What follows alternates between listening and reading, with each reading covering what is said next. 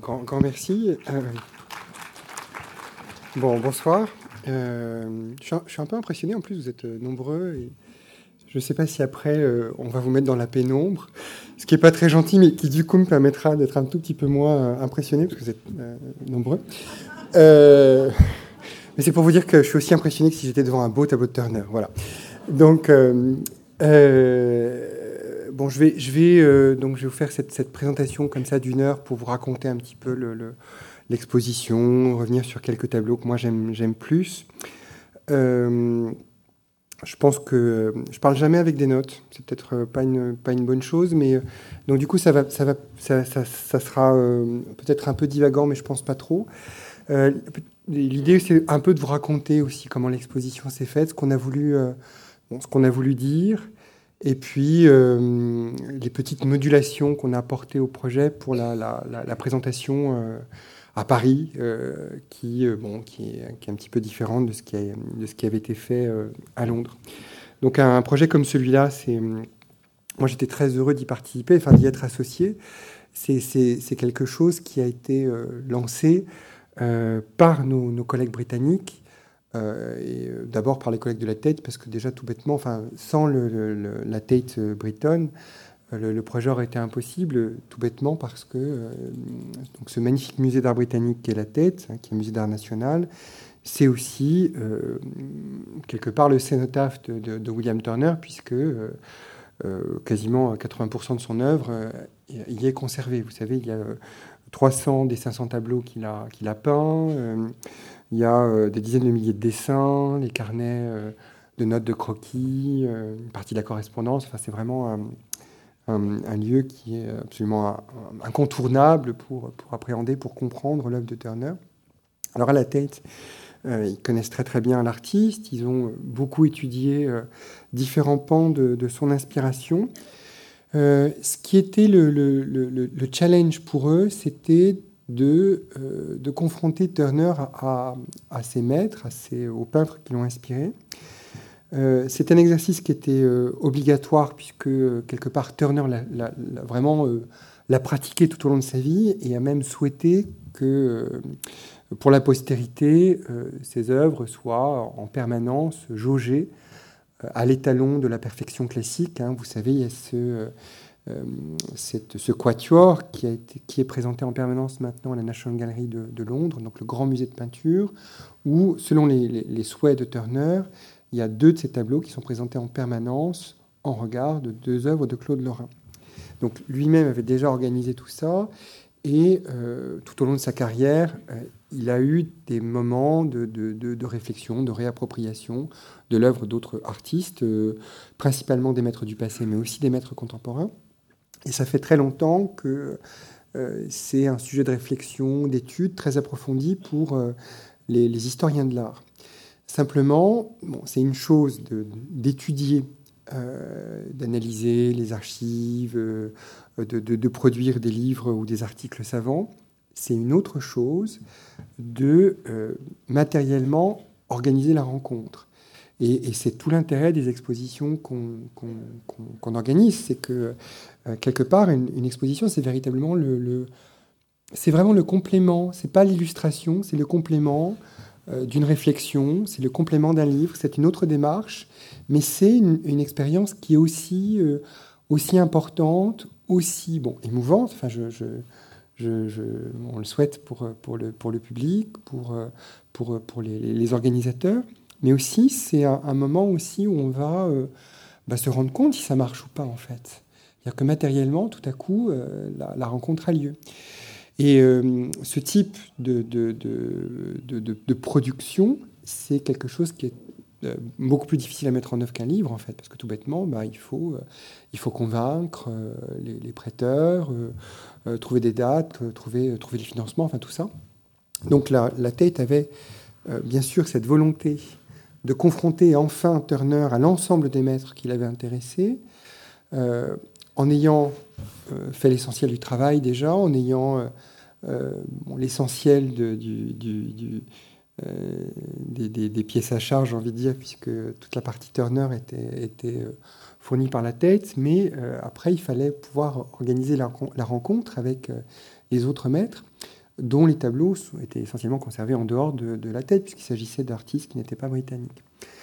Euh, ils nous ont, euh, ils ont contacté le Louvre en fait il y a euh, quatre ans maintenant pour annoncer le, projet et pour nous demander si on était disposé à prêter certains des tableaux, puisque le Louvre est véritablement le, pas le musée où tout a commencé, mais c'est le musée où, la, confrontation réelle elle a eu lieu de Turner avec l'ensemble des œuvres.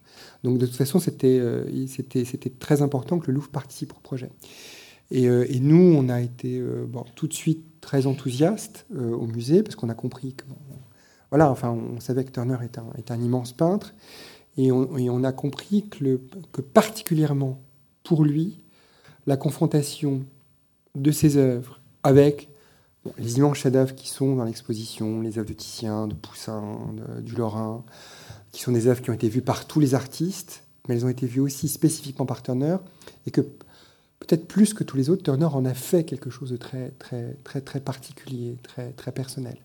Donc on a été euh, convaincu tout de suite euh, de, l'intérêt du projet. Donc euh, on a été tout de suite partant, disons, pour prêter, mais en fait concrètement, on a aussi souhaité participer et donc pouvoir présenter le, projet ensuite à Paris. Euh, bon, en, y apportant quelques, quelques retouches. Et euh, aussi en ayant bien conscience que l'artiste, je pense que c'est. Euh, j'espère que c'est pour ça que l'exposition vous fera plaisir, mais c'est un, artiste qui est, très important dans l'histoire de la peinture. Il a tout fait pour, il a, énormément travaillé pour, mais je crois qu'il il y a réussi. C'est quelqu'un qui est très très émouvant, mais qui qui pour nous est, est, insaisissable, il est invisible, je veux dire pour nous, pour le public français, puisque on a très peu d'œuvres euh, de, Turner dans les collections publiques françaises. Il y a une seule peinture, c'est celle du Louvre, hein, qui est présentée dans l'exposition. Il y a très peu d'aquarelles, je crois qu'il y en a cinq, c'est vraiment très très peu. Et puis c'est tout. Donc c'est un artiste qui, euh, qui est très important, mais qui est très peu visible chez nous. Euh, alors qu'en plus, il a une postérité qui est énorme chez nous, puisque bah, la, vérité, c'est que aux sources de l'impressionnisme, il n'y a pas que lui, mais il y a aussi Turner. Et euh, bon, vous savez, euh, Monet, Pissarro, Sisley, juste au début des années 1870, sont à Londres pour découvrir les œuvres de Turner. C'est juste à ce moment-là qu'ils sont en train de basculer dans l'impressionnisme. Et Turner a été très, très, très important pour lui. Donc, pour, pour, pour toutes ces raisons, ça semblait, ça semblait vraiment légitime, euh, nécessaire, enfin plus que légitime, légitime bien sûr, euh, que l'exposition se fasse, mais, nécessaire en plus qu'elle vienne à Paris. Donc on avait, on était très très euh, très très partant de, de, recevoir le projet. Donc on, on était très content donc les, deux commissaires anglais, les deux principaux commissaires, qui sont David Solkin, qui est un professeur d'histoire de l'art au Courtauld, qui est un, un très très grand spécialiste de l'histoire sociale de l'art et qui s'est beaucoup intéressé à la question de la compétition. Hein. c'est un des éléments qui est beaucoup traité dans le catalogue en fait, et, euh, dont on rend aussi compte j'espère dans l'exposition. Donc David Solkin a été l'instigateur de, cette idée-là, de replacer aussi la carrière d'un artiste dans le contexte de la production sociale de l'art euh, à la fin du XVIIIe au début du XIXe siècle. Donc c'est lui qui a été l'instigateur et qui a beaucoup euh, travaillé, réfléchi sur cette notion de compétition entre les artistes. Et puis l'autre père nourricier du projet, c'est Yann Moirol, qui est conservateur à la tête, qui est un, des très grands, voire certainement peut-être même le plus grand maintenant des, spécialistes de, Turner, qui a, fait de, qui a beaucoup, beaucoup travaillé sur, sur l'artiste. Et c'est lui déjà qui avait fait une très belle exposition qui avait été organisée en 2004 sur Turner et Claude Lorrain. Donc déjà en questionnant la, la confrontation qui est la confrontation essentielle dans le parcours de Turner, qui est celle avec euh, le grand maître de paysage qui est Claude Lorrain. Et euh, donc voilà, donc c'est ces deux, euh, ces deux, ces deux partenaires qui, qui ont eu le, donc l'énergie pour lancer le projet et qui, sont venus nous proposer le, qui sont venus nous proposer le projet. Et donc bah voilà, enfin après la, sauce a prise et on a pu, on a pu travailler ensemble. La dernière chose qui était intéressante dans, dans, ce projet et telle aussi euh, qu'il l'avait conçu, c'est que euh, côté anglais, euh, il y avait deux, il y avait deux stimulants pour eux, pour faire le projet. C'est que Turner, c'est un dieu en Angleterre. C'est le, c'est le peintre. Effectivement, c'est de, de, ils ont, ils ont de très nombreux, très grands peintres, mais le plus grand, c'est Turner. Et à Londres, telle que l'exposition a été conçue, c'était et, telle que l'exposition a été reçue aussi, c'est-à-dire de beaucoup la manière dont les gens sont exprimés. Ce qui était intéressant pour eux, c'était de, de comparer le grand peintre anglais à tous les autres grands peintres. Et, euh, ce qui était très intéressant, c'est que sur le site même de, la tête, donc euh, sur la, page qui présentait l'exposition, le public a voté, votait pour savoir, euh, quand il y a les fréquentations entre Turner et Rembrandt, c'est pas rien. Turner et Poussin, Turner et Claude, Turner et Titien. Savoir qui est le plus grand. Parce qu'il y a cet enjeu, en fait. Il y a, voilà, l'Angleterre a, aussi toujours une espèce de. Euh, c'est la dernière des grandes nations, la dernière venue dans, le, dans les nations de la peinture. Donc je crois qu'il y avait ce challenge pour eux de, de, voir définitivement Turner à l'aune des immenses peintres de l'histoire de la peinture et de savoir enfin s'il est le plus grand ou s'il est parmi les plus grands, ou s'il est vraiment aussi grand que les plus grands euh, européens. Donc il y avait cet enjeu-là, qui est intéressant, enfin c'est une approche euh, plus nationale, mais enfin il y avait cette émotion-là, qui est très palpable dans, le, dans, le, dans l'exposition, et, mais telle qu'elle avait été, même dans la présentation, telle qu'elle a été conçue à Londres. Et puis l'autre chose qui, est aussi fondamentale, c'est que bah, la, messe est dite pour Turner. C'est-à-dire que pour Turner, ce que, tout le monde sait, ce que tout le monde répète depuis maintenant 150 ans, c'est qu'il est le, père de la modernité.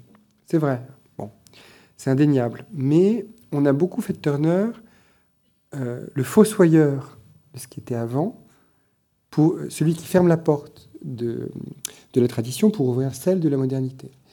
Et euh, c'est réducteur, c'est certainement pas, en tout cas, ce que lui voulait faire. Lui, c'est conçu comme un continuateur qui permettait autre chose, mais qui continuait aussi ce qui avait été fait avant lui. Et vraiment, à mon avis, l'un des, aspects aussi forts de l'exposition, c'est d'essayer de restituer euh, cette, vision-là de, Turner. Donc il y a vraiment cette ambition aussi dans l'exposition. Alors on, espère que, voilà, enfin, que ça va être aussi... Euh, ça va être aussi sensible, euh, non seulement dans ce qu'on a écrit dans le catalogue, mais surtout dans, dans ce qu'on présente, dans, les confrontations qu'on a, qu'on a, euh, qu'on a organisées. Donc voilà un petit peu pour le, ce qu'on a, ce qu'on a, ce qu'on a souhaité faire. Alors, euh, bon, maintenant, je vais vous raconter un petit peu avec certaines des, des, tableaux qui sont dans l'exposition. on vous décliner un petit peu le, propos de l'exposition. On commence avec un, avec un fantôme, puisque c'est bon, neuf qu'on n'a pas dans l'exposition. C'est euh, quasiment l'unique portrait que, Turner ait jamais peint. C'est lui, c'est lui-même. Euh, il est tout jeune. Euh, c'est lui à 24 ans, si je me souviens bien. Donc, un tableau qui est à la tête. bon, alors vous voyez un beau jeune homme romantique, avide, de, avec un regard comme ça, très, très, très, très intense.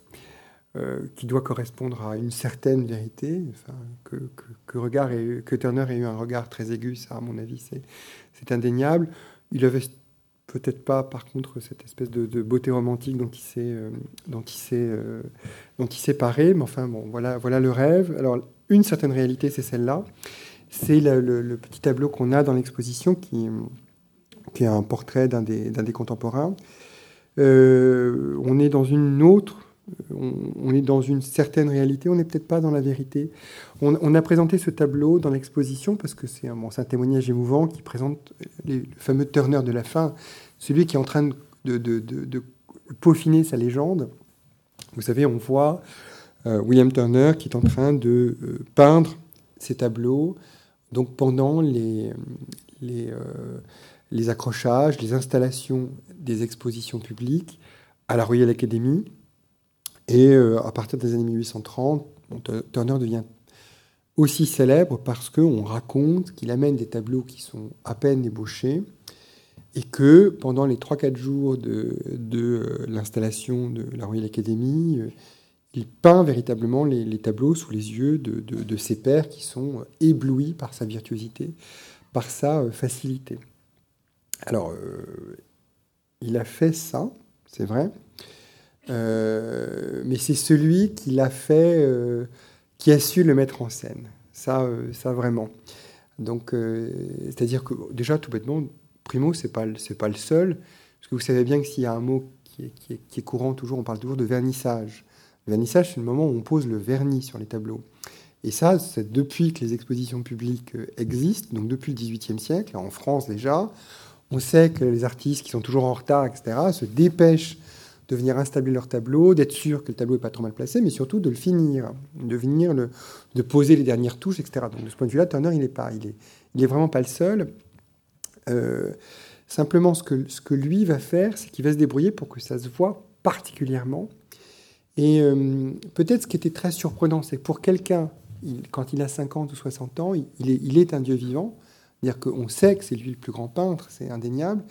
Qui est très surprenant, c'est que ce monsieur qui est très, très, très arrivé, euh, vienne ainsi jouer le jeu de, euh, de, de, de, l'artiste inexpérimenté qui aurait, qui, aurait, qui aurait été tellement pressé par les événements qu'il n'aurait pas eu le temps de terminer son tableau s'il y a quelqu'un qui sait quand même très très bien gérer son timing, son temps, etc., c'est vraiment Turner. C'est-à-dire que quelque part, il y, avait, il y a un effet comme ça de. Euh, le, terme n'est pas très élégant, pardonnez-moi, mais il, y a, a, un effet d'esbrouf, c'est-à-dire qu'il y a, a, a aussi un effet là-dedans. C'est-à-dire que Turner, il vient aussi jouer le rôle de celui qui euh, vient peindre comme ça au dernier moment, euh, sous un, coup d'inspiration presque génial, comme ça. Vous savez, il y a des anecdotes où on raconte que voilà, il a, le tableau qui est à peine ébauché, et puis que tout à coup, il est pris comme d'une sorte de furie. Il peint comme ça, sans jamais regarder complètement les faits. Il termine le tableau. Il ne prend même pas le temps de le regarder, de prendre de la distance pour voir s'il est complètement achevé, mais il sait qu'il est parfait et il s'en va. Il y a beaucoup d'attitude là-dedans. C'est-à-dire qu'il y a, il y, a, il y a, Turner, de ce point de vue-là, c'est euh, un. Oui, il y a un côté acteur chez lui. Il y a, quelqu'un qui sait mettre en scène euh, sa virtuosité, qui sait, euh, qui sait jouer comme ça de cette espèce d'inspiration, qui serait une inspiration comme ça très géniale, presque, j'ose pas dire divine parce que ça, lui convient pas, mais enfin qui serait très, très, très, très, très particulière.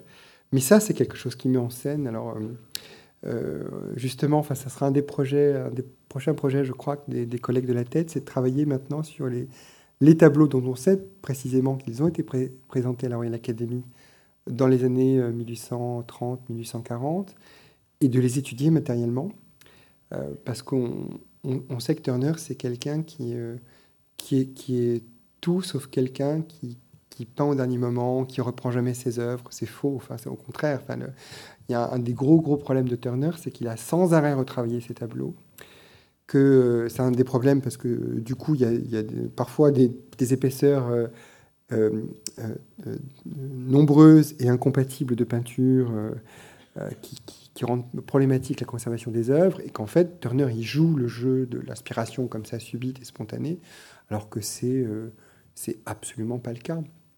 Et justement, une des clés pour, euh, comprendre son œuvre, c'est le, fait que ces images, même celles de la fin, la fin de la carrière, c'est-à-dire celles qui sont déjà, qui semblent déjà tellement impressionnistes, qui semblent déjà tellement spontanées, euh, ce, sont, des images qui ont été très très très longtemps portées par lui, euh, qui ont été longtemps mûries et, et, qui sont, et qui sont souvent le fruit d'une réflexion à partir d'œuvres d'autres artistes. Voilà, et c'est ce qu'on euh, ce qu'on voudrait euh, c'est ce qu'on voudrait démontrer dans, dans l'exposition. Alors maintenant, je vais vous raconter un peu l'histoire euh, dans son dans son déploiement chronologique, donc en suivant un petit peu les œuvres que vous vous avez déjà pu voir dans l'exposition, puis en retenant quelques quelques-unes qui, qui moi me me touchent me touchent plus plus, plus particulièrement. Ça, par exemple, c'est euh, la, tour ronde de, de C'est quelque chose qui n'était pas présenté à Londres. Euh, c'est une œuvre qui est très importante dans l'histoire de l'art du XVIIIe siècle. C'est, en fait, j'ai envie de dire, c'est une œuvre d'avant-garde sans le savoir. C'est-à-dire que Piranèse, c'est un très grand, c'est un architecte, mais c'est surtout un très grand graveur italien euh, qui produit entre 1750 et 1770, donc avant la naissance même de, Turner, euh, mais qui est, euh, qui est, qui est quelqu'un qui est une sorte de... quelque part, c'est un architecte raté. C'est quelqu'un qui va très très peu construire, mais qui va beaucoup rêver l'architecture. Et, quelque part, heureusement qu'il n'a pas construit, parce que les architectures qu'il conçoit, elles sont invivables, elles sont, elles sont, elles sont assez effrayantes. Et alors, un des bons exemples, c'est une, série de, gravures qu'il crée en 1750, euh, qui sont des, gravures qui sont, euh, au départ, sont des, sortes de caprices, donc des, vues imaginaires, qu'il va désigner aussi comme des prisons, et qui sont des sortes de fantaisies, de... Euh, Piranèse, il a aussi un peu pratiqué le décor de théâtre, donc ce sont des, voilà, des décors complètement imaginaires, impraticables, un peu inquiétant. Enfin là, il n'y a pas encore tellement d'instruments de torture dans, ce qui est représenté, mais déjà inquiétant parce que complètement incohérent au niveau de, du traitement de l'espace et de la perspective. Donc on est déjà dans une sorte d'inquiétante étrangeté. Et j'ai envie de dire, on est, on est dans l'avant-garde parce que Piranèse, il est en train d'inventer le sublime sans le savoir. C'est-à-dire qu'il crée cette série de gravures en 1750. Bon, qui un immense succès d'ailleurs, enfin bon, mais il fait d'autres, euh, après il fait beaucoup de, de, gravures de ruines, de gravures d'architecture antique, c'est plutôt ça qui marche, il, les vend beaucoup aux Anglais d'ailleurs. Et puis en 1759, il y a un philosophe anglais, indépendamment de ça, qui est qui, euh, euh, lui, est en train, qui le premier, disons, va casser la beauté académique, la beauté de la grande tradition.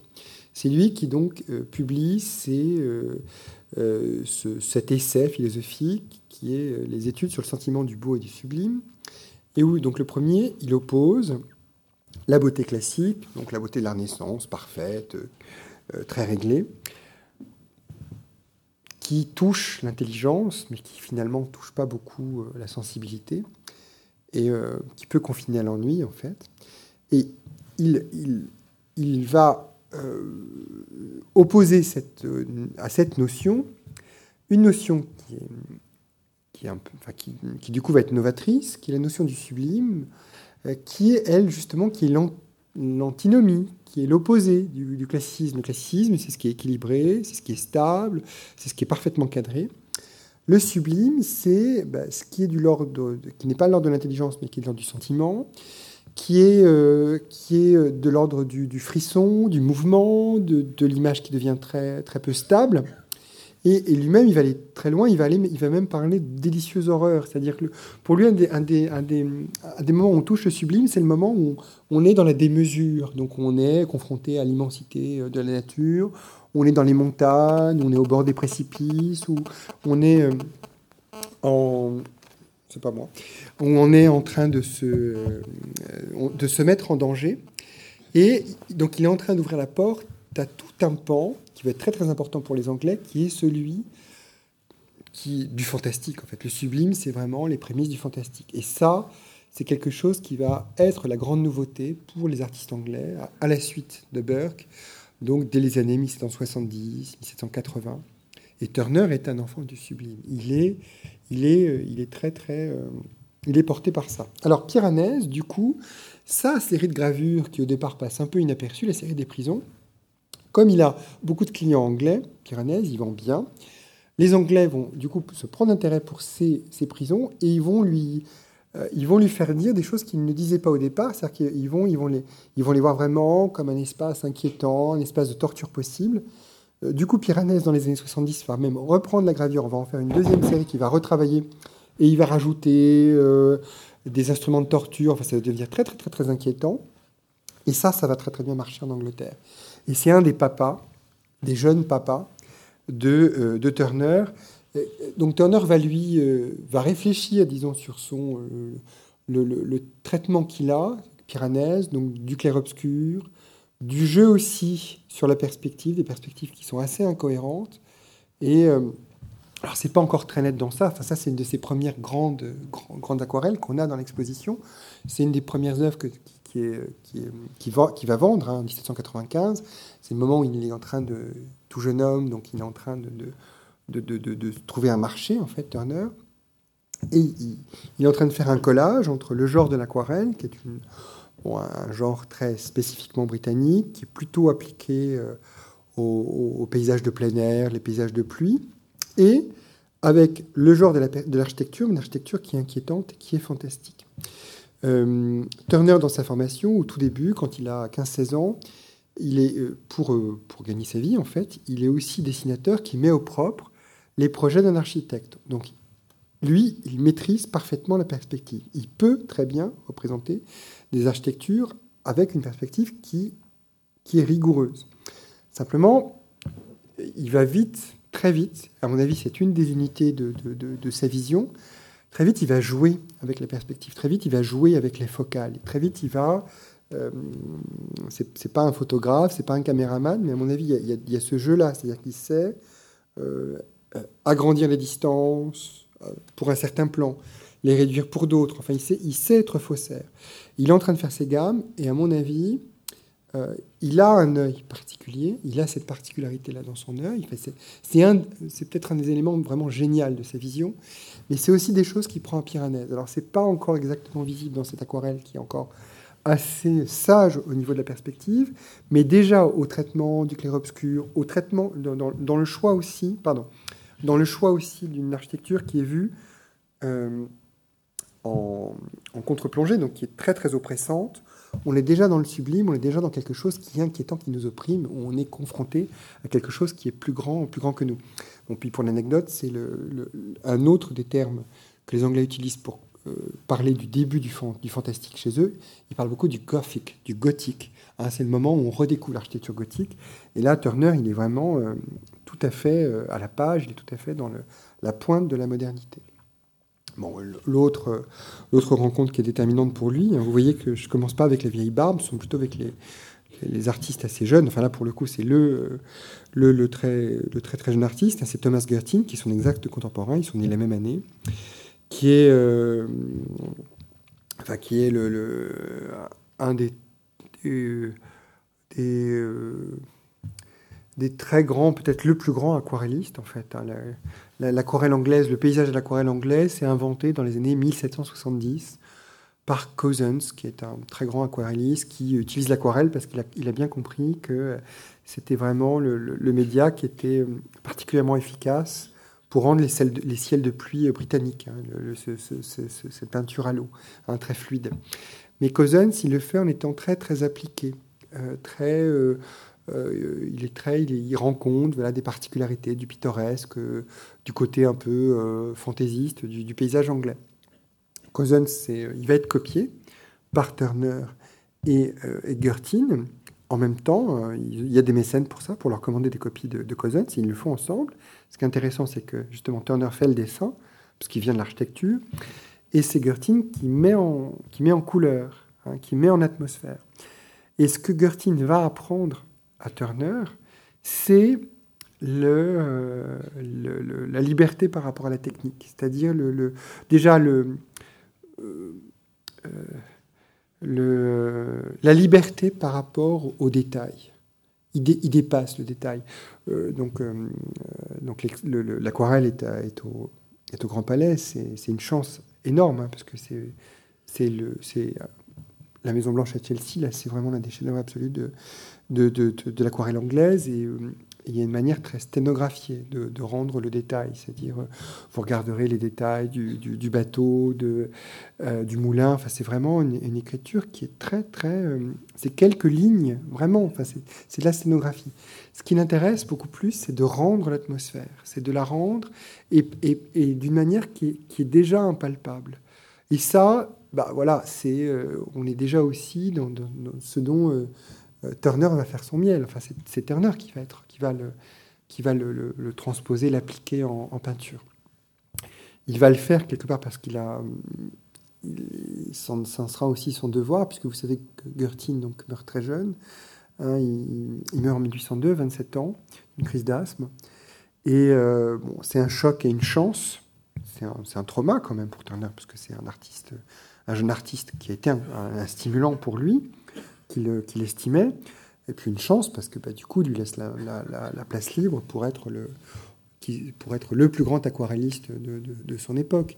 Mais il a, il a déjà pris des choses de, la rencontre avec, euh, avec Gertin. Dans, à, Paris, on a, euh, on a fait cette association de euh, la, sublime aquarelle de Gertin avec la peinture à l'huile de Turner,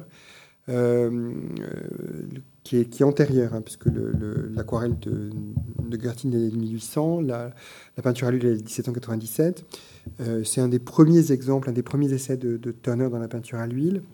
Euh, bon, c'est, il y a moins de liberté, il y a moins de, le, traitement est beaucoup moins sténographié, il est beaucoup moins, euh, il, y a, beaucoup moins de, distance, disons, par rapport au sujet chez, chez, Turner.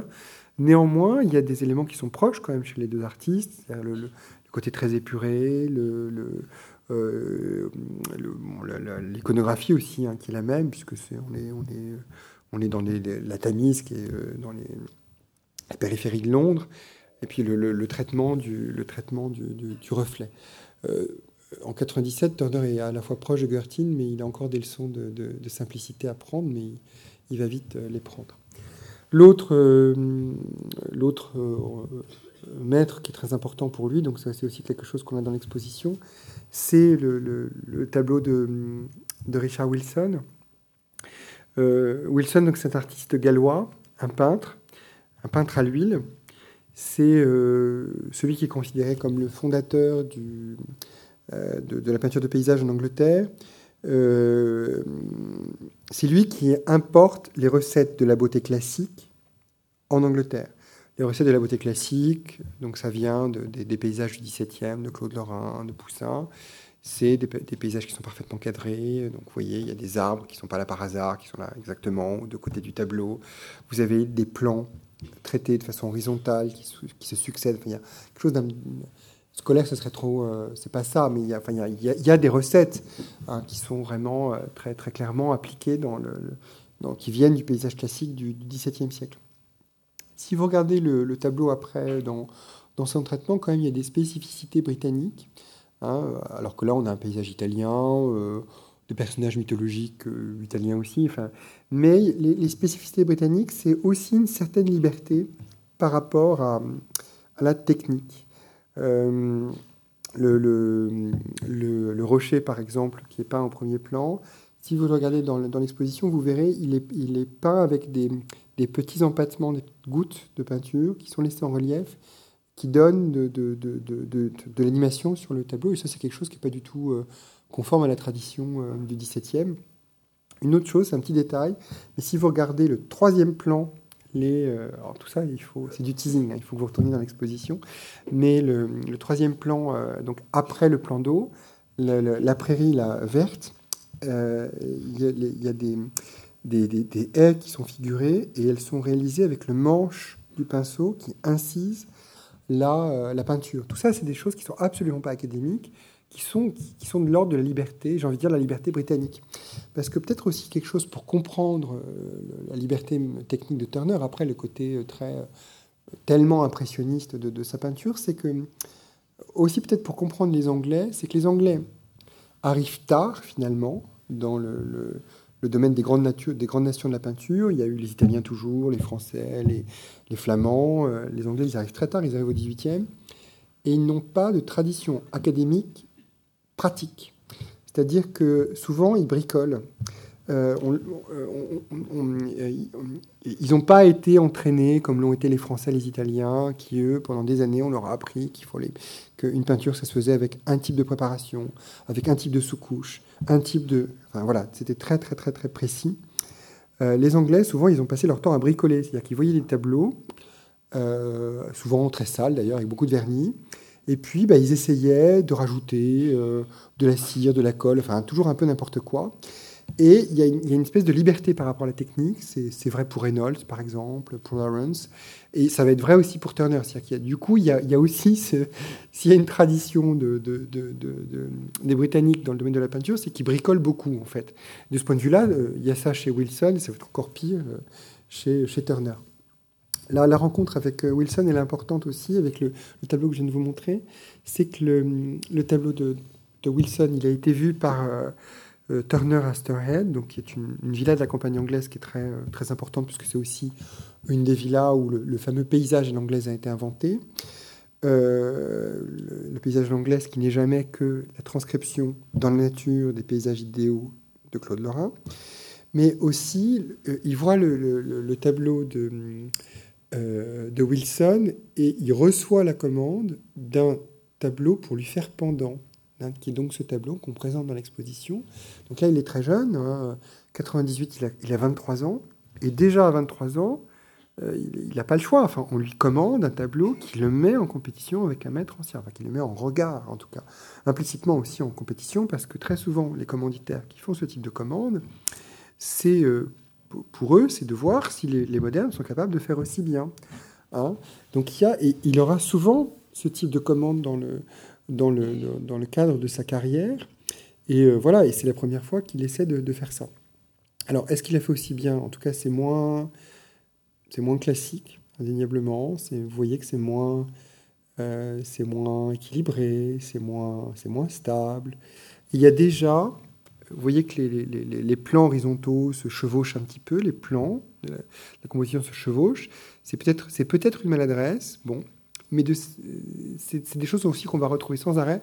Ce fameux jeu avec les focales, on, a, cette espèce de lac qui n'en finit pas aussi, qui est une sorte de, miroir comme ça, qui est un peu collé dans la composition.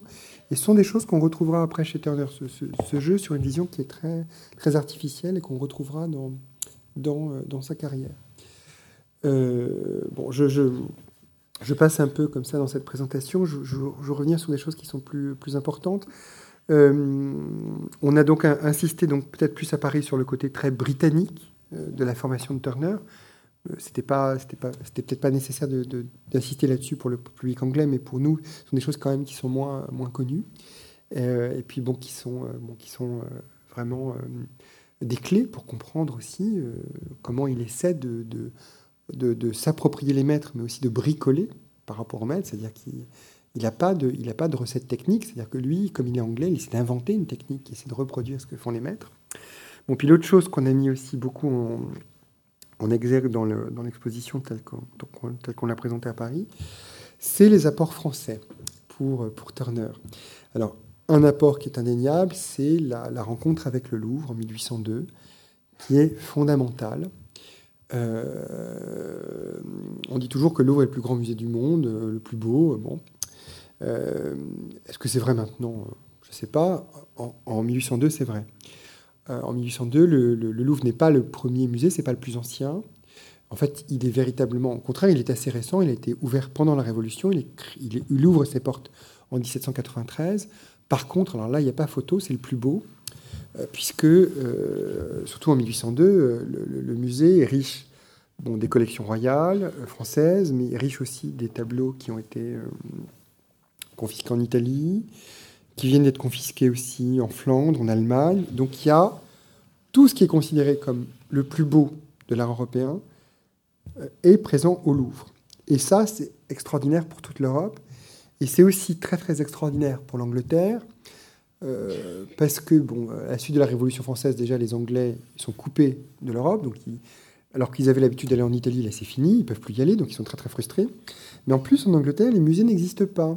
C'est-à-dire que les, les, les, peintres anglais voient les tableaux anciens à compte-gouttes, c'est-à-dire qu'ils les voient chez les collectionneurs qui veulent bien leur ouvrir leurs portes. Donc là, c'est extraordinaire pour eux, puisqu'en 1802, enfin, à la faveur de la paix d'Amiens, pendant un an, ils vont pouvoir venir voir euh, ce que c'est qu'un musée, et un musée qui raconte toute l'histoire de la peinture. Donc c'est fondamental pour eux. Et euh, ils viennent tous. Hein. il y a tout. Il n'y a pas que Turner. Turner vient. Il comme il est déjà très habile, qu'on a, c'est déjà un jeune artiste euh, plus que prometteur. Il y a des mécènes pour lui payer son voyage. mais il y a aussi tous les, très grands artistes britanniques de, l'époque, le, sculpteur Flaxman, Benjamin West, qui est un, le, président de la Royal Academy, euh, Fuseli, enfin bon, tous les grands artistes anglais sont, sont présents. Ils passent leur temps à critiquer, euh, mais il y a toujours une relation un peu difficile entre les Français et les Anglais, mais ils regardent tout, hein. vraiment ils ne perdent pas une miette, euh, et d'abord, bien sûr, il garde le Louvre. Alors, bon, pour Turner, c'est très important. En plus, vous savez, on a dans l'exposition ce, fameux carnet hein, des études au Louvre.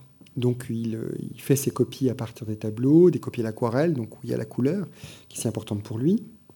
Mais aussi, où il, passe son temps à critiquer les tableaux et euh, il n'y va pas de main morte. C'est-à-dire qu'il à la fois, il, il, témoigne de ses enthousiasmes, de ses déceptions, et puis, ça c'est très Turner, c'est que il est à la fois élève d'eux, il a envie d'apprendre, mais il a aussi envie de corriger. Et euh, c'est déjà net dans ses, critiques, c'est-à-dire qu'il est déjà en train de dire oui, bah alors ça c'est un peu raté, ça on peut, ça on peut mieux faire. Et c'est ce qu'il va, euh, ce qu'il va tenter de faire. Alors bon, une, euh, il y a deux, il regarde tout. Hein, vous savez, il regarde les paysages, mais il regarde aussi. À l'époque, il n'est considéré que comme un peintre de paysage, mais lui, il a, il a 28 ans, il veut être le plus grand peintre tout court. Donc il regarde la peinture religieuse sachant que la peinture religieuse en Angleterre, ça se vendra jamais, mais enfin bon. Euh, il regarde la peinture mythologique, la peinture d'histoire, la peinture de genre, il regarde tout. En se disant, à mon tour, je vais m'y mettre, je vais faire aussi bien qu'eux. Alors je vous les juge. Les deux artistes quand même qui regardent plus que les autres, c'est Titien, immense peintre euh, vénitien de la Renaissance, et Poussin. Donc, euh, il ne parle pas de la Vierge au lapin dans son carnet, mais enfin il l'a vu. Euh, c'est assez frustrant d'ailleurs, mais il n'en parle pas, mais il l'a vu, et voilà la variation qu'il va en tirer. Donc vous savez, l'autre chose qui est tout à fait typique de Turner, c'est quand il fait une variation à partir d'un mètre, quand il en a le choix, il fait toujours un tableau qui est plus grand. Hein. c'est une manière de se, de se, voilà, de, se mettre en, bien en, évidence. Alors bon, vous connaissez l'histoire aussi, ça va pas très bien marcher, puisque euh, il a réussi, comme Titien, la fusion entre les personnages et le paysage, le fait que les deux sont au même plan. Par contre, Turner ne sera jamais quelqu'un qui aura une maîtrise académique du dessin de la figure. Voilà. Et euh, bon, ça, ça va, lui, être reproché. Et en 1803, euh, les critiques de, son exposition sont sans appel. On lui dit, euh, bah voilà, les figures, elles, elles sont pas taudes, elles sont ratées. La, maîtrise de l'anatomie, c'est vraiment pas ça. Monsieur Turner, contentez-vous de ça. Vous faites très bien les paysages, ça suffit. Contentez-vous de ça. Donc, il va il va entendre la critique, ça va, être une souffrance pour lui. Hein, euh, il ne se remettra pas vraiment euh, à la peinture euh, religieuse, disons, avant les années 1830, mais quand il sera très très très très célèbre et qu'il n'aura plus besoin de, de, vendre sa peinture religieuse, tout bêtement, il ne les vendra pas. Mais il ne sera que peintre de paysage, mais qu'à cela ne tienne, puisqu'il ne peut pas aller à la peinture la peinture d'histoire, enfin la peinture qui fait autre chose que le paysage, il va amener la peinture d'histoire dans le paysage, il va l'englober, il va l'absorber.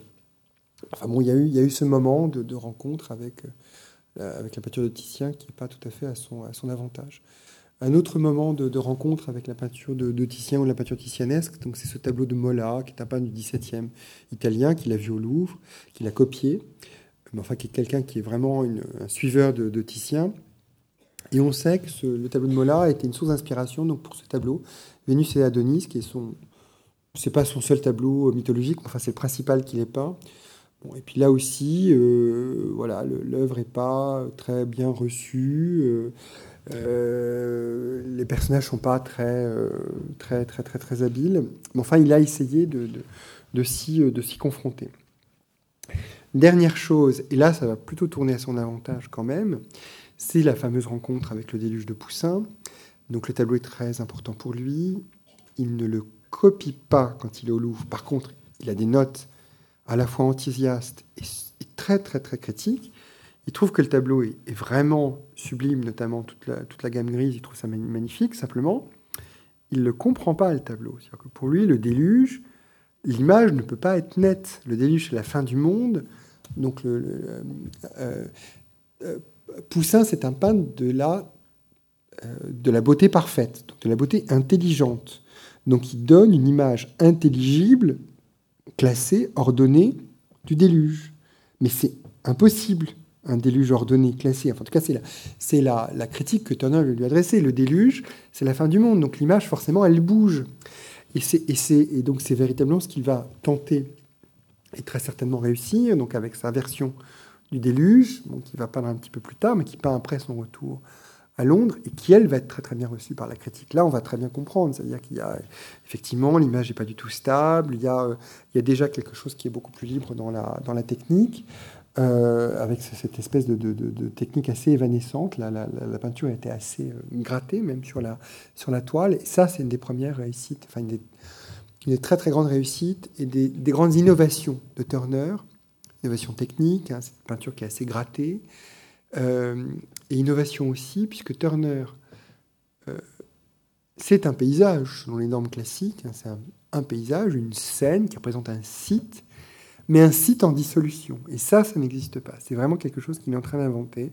Ça va avoir beaucoup, beaucoup, beaucoup de succès. les, critiques sont très enthousiastes, les critiques anglais, les critiques qui sont nourris du sublime depuis 30 ans maintenant. Hein, et, euh, le tableau va très, très bien marcher. Et là, on est aux sources de ce qui va être un genre spécifiquement anglais, qui est le paysage fantastique. Hein, vraiment sous vos yeux à partir d'un tableau de Poussin qui est complètement autre chose, Turner fait son miel, fait une image qui est très personnelle, qui pourtant vient d'un modèle qui est évident, qui est assumé. Le, déluge est quand même un tableau qui est très célèbre, qui est gravé, que tout le monde connaît. Et Turner va en faire une variation qui est aussi une compétition. Enfin, il se met en danger, mais là, pour le, pour le, coup, il, il est suivi par la critique et on considère que c'est une très grande réussite. Euh, et, lui va, va, faire quelques œuvres aussi dans ces années 1805, 1815, des œuvres qui sont des œuvres euh, où il y a une dimension euh, fantastique, une dimension héroïque dans le paysage, où il représentera Hannibal franchissant les Alpes, donc les Alpes, les montagnes, ce qui fait rêver le sublime depuis le départ, où il représentera aussi la bataille de Waterloo, donc c'est un site mais avec, euh, avec les gens qui sont en train de mourir, de s'entretuer. Enfin, avec, avec toute cette dimension, il est véritablement, il crée le paysage fantastique. Et euh, donc ça, c'est, et ça il, il, part de la tradition pour la transformer, pour l'enrichir, selon, euh, selon son souhait. Une autre, une autre rencontre qu'on a mis aussi en exergue dans l'exposition parisienne, c'est la rencontre. Turner, quand il vient en France, il voit bien sûr le Louvre, la, peinture ancienne, mais il regarde aussi il regarde aussi la peinture française contemporaine. Euh, cette idée ne plaît pas beaucoup à nos amis euh, britanniques, mais bon. Euh, déjà, c'est sûr, on sait qu'il est allé voir Jacques-Louis David, qu'il a rencontré, qu'il a vu les Sabines. Il en a dit le plus grand mal, mais enfin, il avait très envie de le voir quand même. Il a vu bon, un autre artiste qui s'appelle Guérin, qui est un grand artiste néoclassique, qui fait des scènes comme ça, pas drôles, euh, qu'il a copié. Donc c'est quand même le signe que la peinture française contemporaine l'a intéressé. Mais en 1802, dans à Paris, il voit pas que euh, voit pas que des casques avec des plumes, il voit pas que de la peinture mythologique, il voit aussi beaucoup de paysages. Le paysage est très important en France à ce moment-là, parce que bon, il voit ça, il voit ce tableau de Tonnet, qui est le, la peinture de paysage qui a le plus grand succès. Et euh, c'est quand même une peinture qui est très très raide. Et euh, on sait que Turner a dit que la, peinture du salon, elle est all made up of art. C'est assez difficile à traduire, mais ce n'est que de l'art. Donc c'est quelque chose de très artificiel, qui n'est pas très naturel. Et très certainement, il pense à ce tableau-là qu'on présente dans l'exposition. Mais il voit pas que ça. Il voit surtout les œuvres de Pierre-Henri de Valenciennes et de ses euh, voilà Pierre-Henri de Valenciennes et de ses euh, élèves, Jean-Victor Bertin, qui sont des gens qui sont très très influencé par Poussin, par Claude Lorrain. Mais euh, Pierre-Henri de Valenciennes, il est très important parce qu'il vient d'écrire, il vient de publier à Paris un énorme traité où il est en train de dire ce que Turner va démontrer. Il est en train de dire, ça commence à bien faire ces catégories où on met le paysage en dessous de la peinture d'histoire. C'est faux. la peinture de paysage, c'est de la peinture. Point. Avec le paysage, on peut raconter des histoires qui sont aussi émouvantes, qui sont aussi philosophiques, qui sont aussi morales que la peinture religieuse, que la peinture mythologique. Et ça, il le, dit dans son traité théorique, mais il le démontre aussi dans sa peinture, notamment avec cette très belle peinture de la vie d'Agrégente, donc une vue d'un site euh, antique qu'il réinvente, mais où il, inclut des personnages qui racontent une histoire, c'est une histoire d'hospitalité. C'est pour ça qu'il y a cette perspective qui vous invite à rentrer dans le tableau. Et, euh, quelque part, euh, Valenciennes, il a réussi l'intégration de, ces personnages qui deviennent nécessaires dans la peinture de paysage, aussi à un moment où on sait, à la lecture des carnets d'études de, Turner au Louvre, où Turner est très critique sur la peinture ancienne, la peinture de paysage ancien. Il est très critique par rapport aux Italiens, où il trouve, et par rapport à Poussin aussi, où il trouve que souvent les, personnages sont comme copiés-collés, sont euh, euh, maladroitement, enfin, ne sont pas vraiment insérés dans le paysage, en fait. Et euh, Valenciennes, lui, a, réfléchi beaucoup sur l'insertion nécessaire des personnages dans le, dans le paysage. Et c'est le cas aussi du beau tableau de Bertin qu'on présente dans, dans l'exposition, qui est très certainement un tableau que Turner a vu à l'exposition de, de, 1802. Et vous voyez que les personnages sont, des personnages néoclassiques, c'est une, une, une, frise antique, une procession antique, mais qui sont vraiment fondus dans le paysage. Ils ont exactement la même lumière. Et ça, ce sont des choses qui intéressent beaucoup, beaucoup Turner et qu'il reprend dans ce tableau qu'il peint après son retour à Paris. Il a peint plein de choses. Hein. Il, a sans arrêt, il a énormément de style.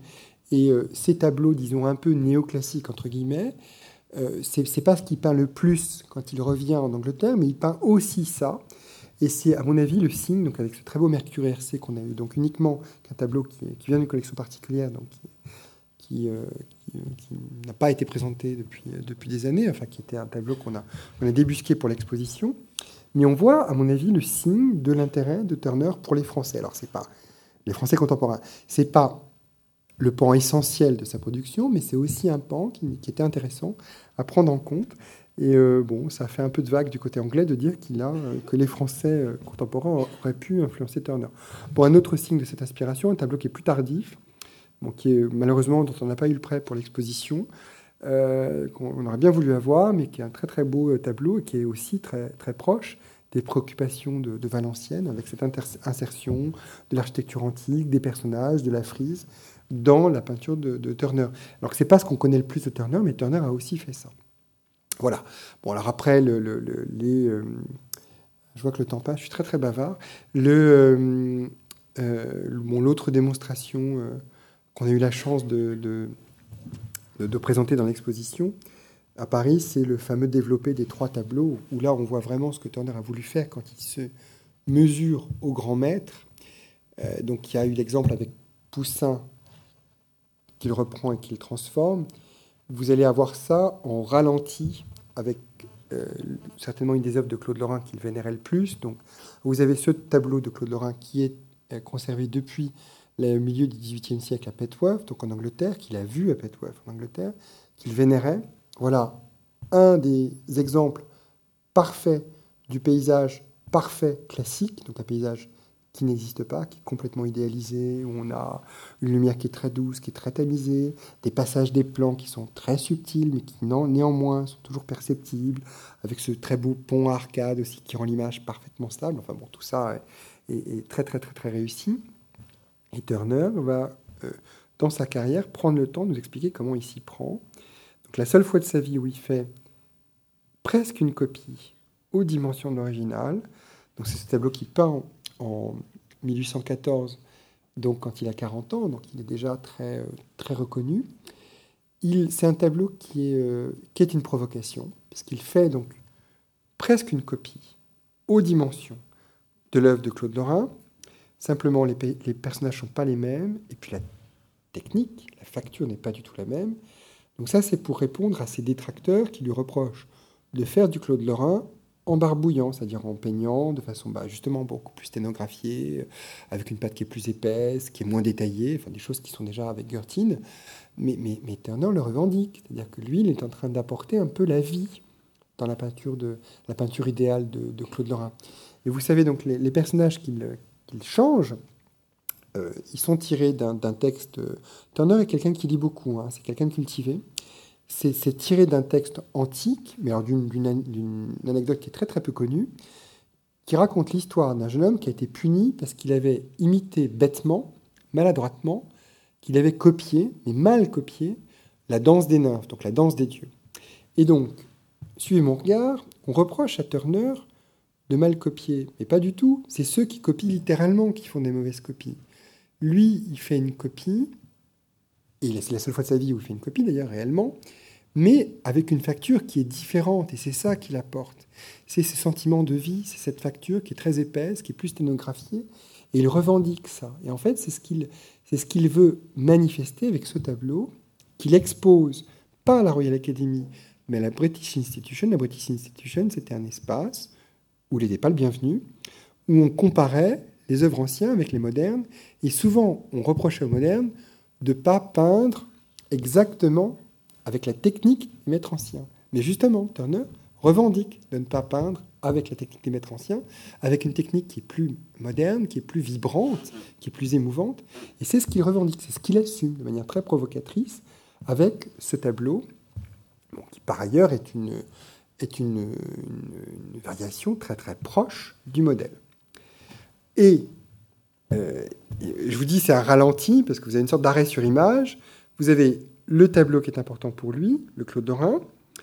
On arrive à la variation transformée, qui est ce sublime tableau de Palestrina que j'aime beaucoup. Là, je suis très content qu'on l'ait à Paris parce que c'est peut-être c'est une œuvre qui a peut-être pas le, à mon avis le, succès qu'elle mérite. C'est vraiment une œuvre, moi je pense majeure de, Turner. On a eu entre les deux l'arrêt sur image, c'est-à-dire qu'on a eu la Puglia, hein, qui est le moment où on voit Turner qui est très proche de son original, mais qui est déjà en train de transformer. Et là, il l'a complètement transformé. Ce qu'il garde de l'original, on sait que ce tableau, il l'a peint, il dit con amore, avec amour, pour être un pendant exactement en dimension, il n'est pas plus grand pour une fois, de ce tableau de Claude qu'il adore. Mais alors, ce qu'il a gardé globalement, c'est la ligne d'horizon, euh, l'implantation des arbres, sur, pardon, des arbres sur la, droite de la composition, et après, il bascule, littéralement, il bascule, c'est-à-dire qu'il, déjà, on retrouve le fameux pont arcade, mais chez Claude Lorrain, on a toujours des ponts à arcade horizontaux qui stabilisent la composition. Ben lui, le pont arcade, hop, il le fait tourner. Ce qui est une manière, comme chez Valenciennes, où on a vu de nous faire rentrer dans le tableau. Il y a, Turner, il est sans arrêt en train de, brouiller le cadre. Hein, on rentre, euh, ou alors on est à la distance, mais les images ne sont jamais parfaitement cadrées comme chez Claude Lorrain. Une autre chose qui est une aberration pour Claude Lorrain, c'est cette fameuse perspective que vous avez sur la droite, euh, qui, permet de, rentrer directement dans le tableau et en, gommant, en, faisant, enfin, on est déjà dans les chemins de fer. Enfin, on n'est plus du tout dans la, succession euh, scolaire, sage des différents plans. Là, hop, on a le premier plan et on a une sorte de, focale qui nous amène tout de suite vloup, à l'horizon.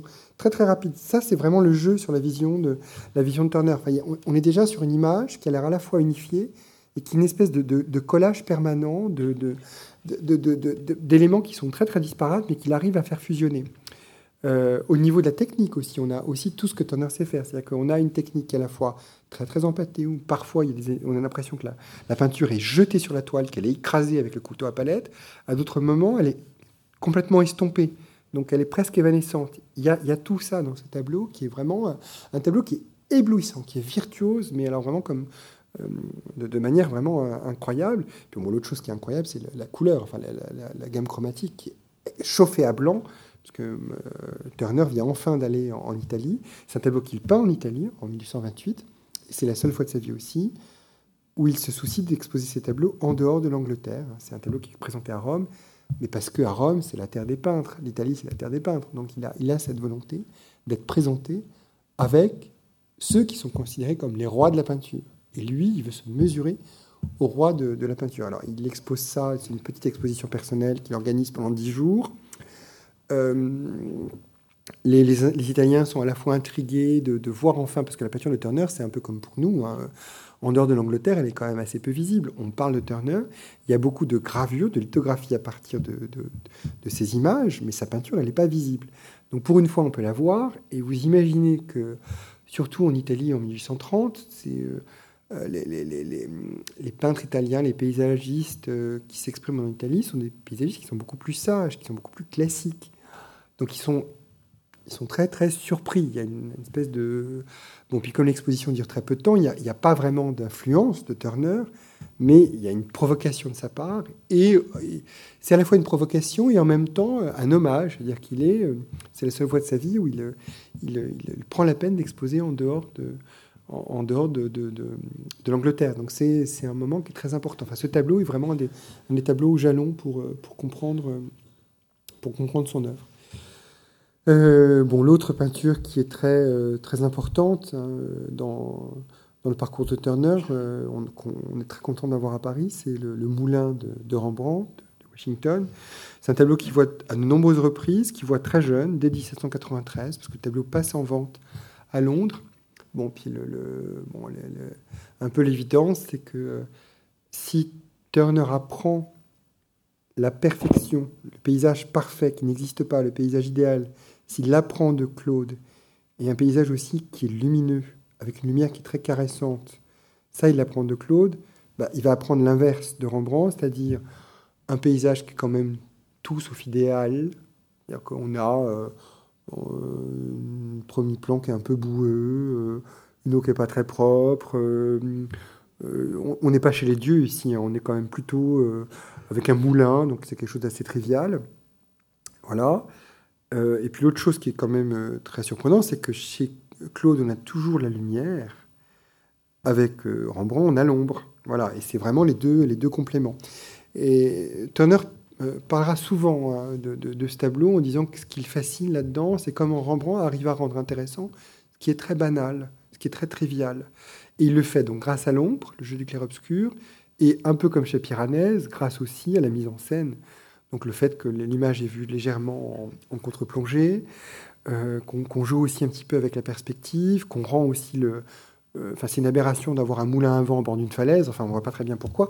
Il y a cette, cette, il y a, ce jeu comme ça de la mise en scène pour rendre intéressant ce qui est banal. Alors, Turner en fera une première euh, étude maladroite. Hein, cette, euh, cette, aquarelle qui est bon, certainement pas son chef-d'œuvre, mais enfin qui est intéressant parce que c'est la première fois où il s'est intéressé à, cette œuvre et il en fera, il en fera son miel à, plusieurs, de nombreuses reprises.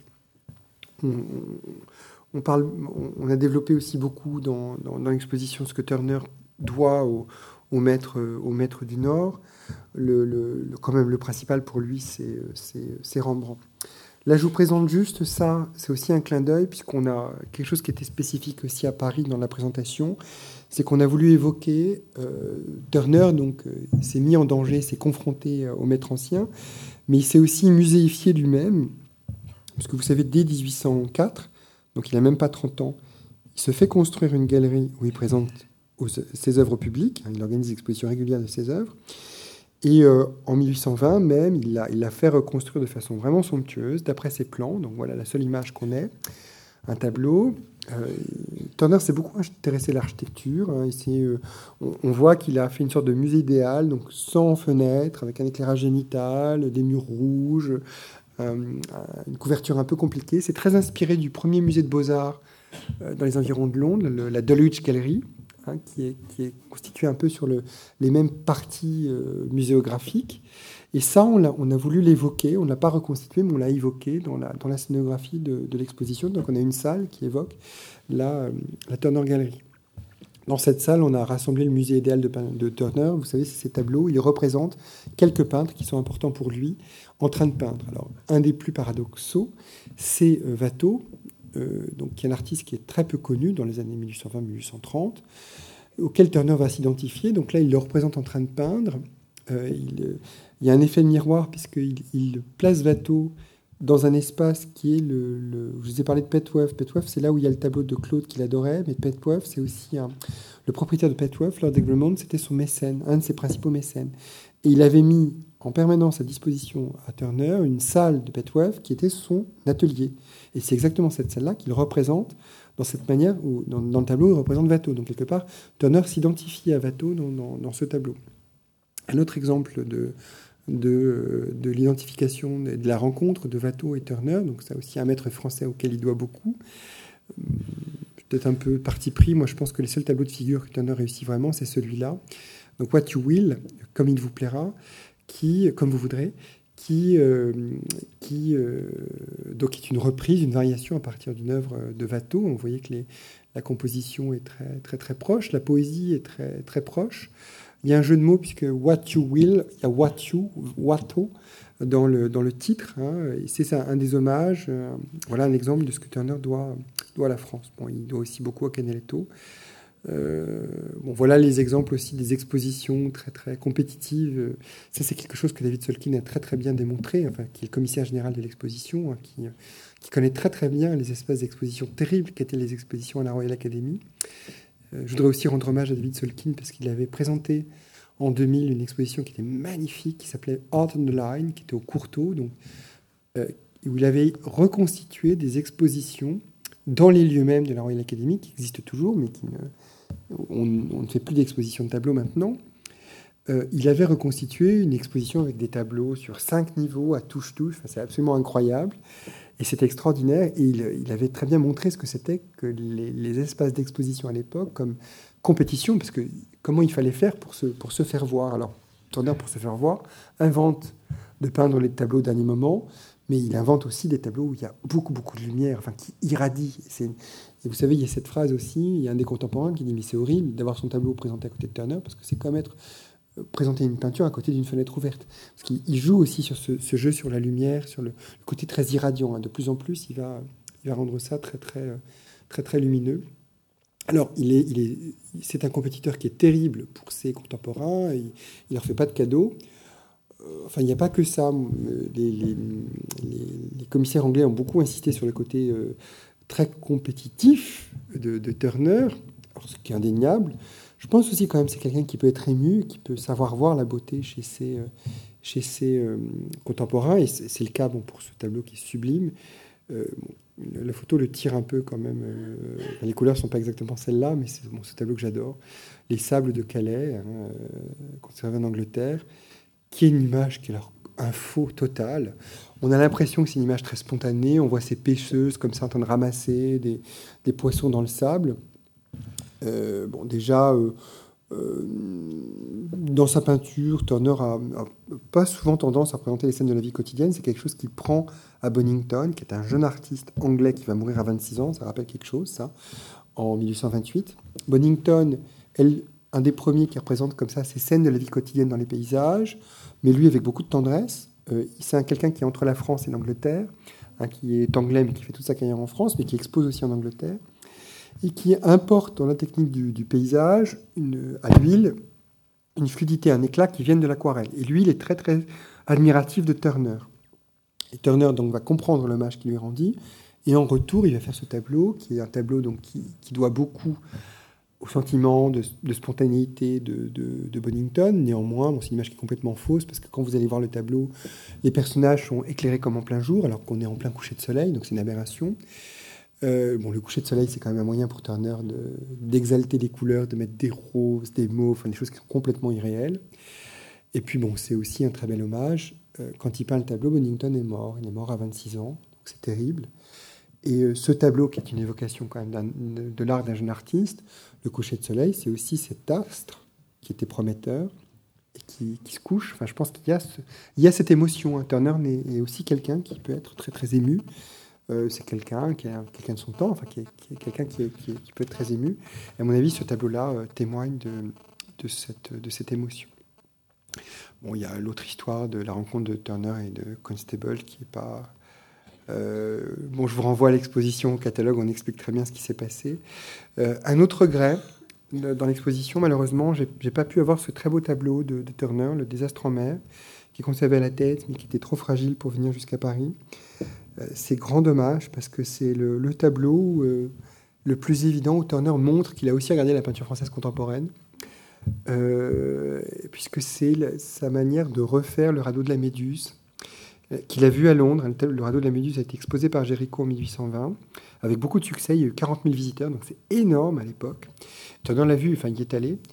Et ça va lui prendre une dizaine d'années. Il va faire sa propre variation. Alors, euh, il est un petit peu plus loin du cadre. Par contre, là, pour une fois, il ne fait pas le tableau plus grand, parce que quand même, avec Jéricho, ça aurait été difficile. Mais euh, c'était aussi une des difficultés, c'est que ça aurait été difficile d'amener les radeaux de la Méduse euh, jusqu'au Grand Palais, parce que le tableau était énorme, et c'est un vrai problème.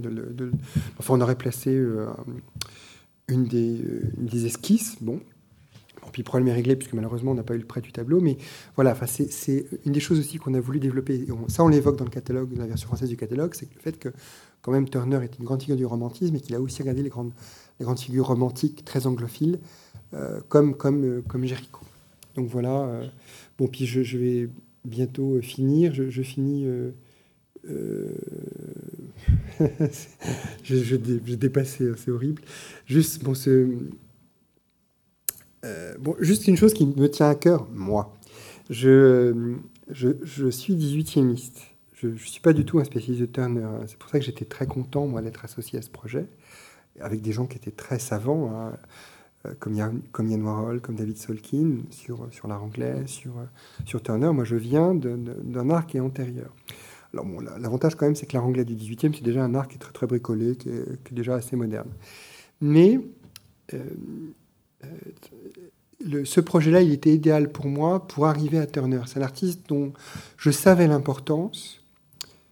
C'est une chose de savoir qu'un artiste est importante, c'est autre chose de le voir.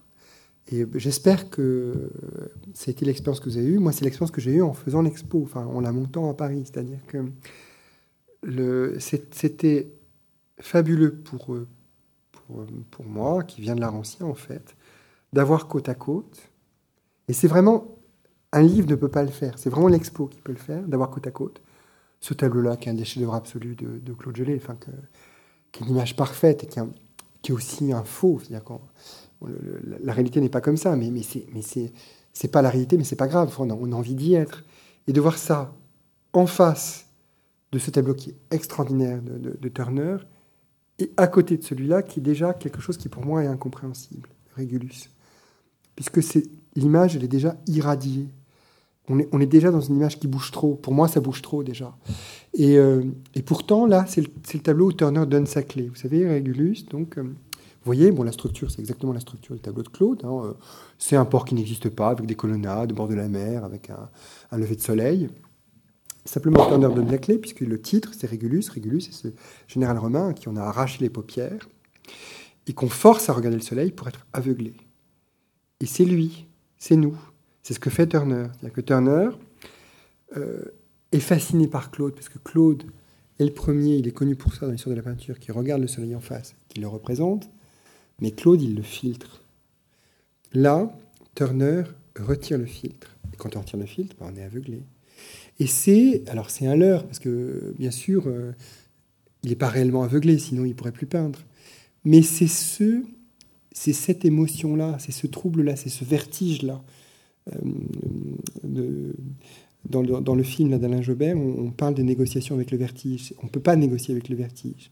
Pourtant, cette peinture-là, la peinture et la peinture de Turner, ça serait comme une négociation avec le vertige. Ça serait être pris par le vertige, et le vertige le plus. qu'est-ce qu'il y, a de pire pour un voyant, pour un peintre, que d'être aveuglé? Et c'est ce qu'il est en train de faire, et il le fait. Donc on est dans la modernité, on est dans le, vertige absolu, c'est-à-dire qu'est-ce, que c'est que voir? Voir jusqu'à ne plus voir. Alors là, on est, on est complètement dans l'art moderne, l'abstraction, enfin, on est complètement là-dedans. Mais on part aussi de la, de la tradition, on part de Claude Lorrain. L'image est brouillée, mais elle vient de lui. Et indissociablement, indissolublement, elle vient de lui. Et euh, bah, voilà, moi, j'étais très content de participer à ce projet parce que ça, je, l'ai vu. En, préparant l'exposition, la montant, voilà, c'est devenu visible, c'est devenu réel. Et c'est voilà, cette joie de participer à, ce, projet, en plus de rencontrer des gens qui étaient euh, très très très savants sur ce domaine-là, c'était aussi de, bah voilà, de, de faire cette expérience. Et ça, un livre ne le rend pas possible. C'est vraiment l'exposition qui le rend possible. Donc voilà, bah merci beaucoup pour votre, pour votre attention.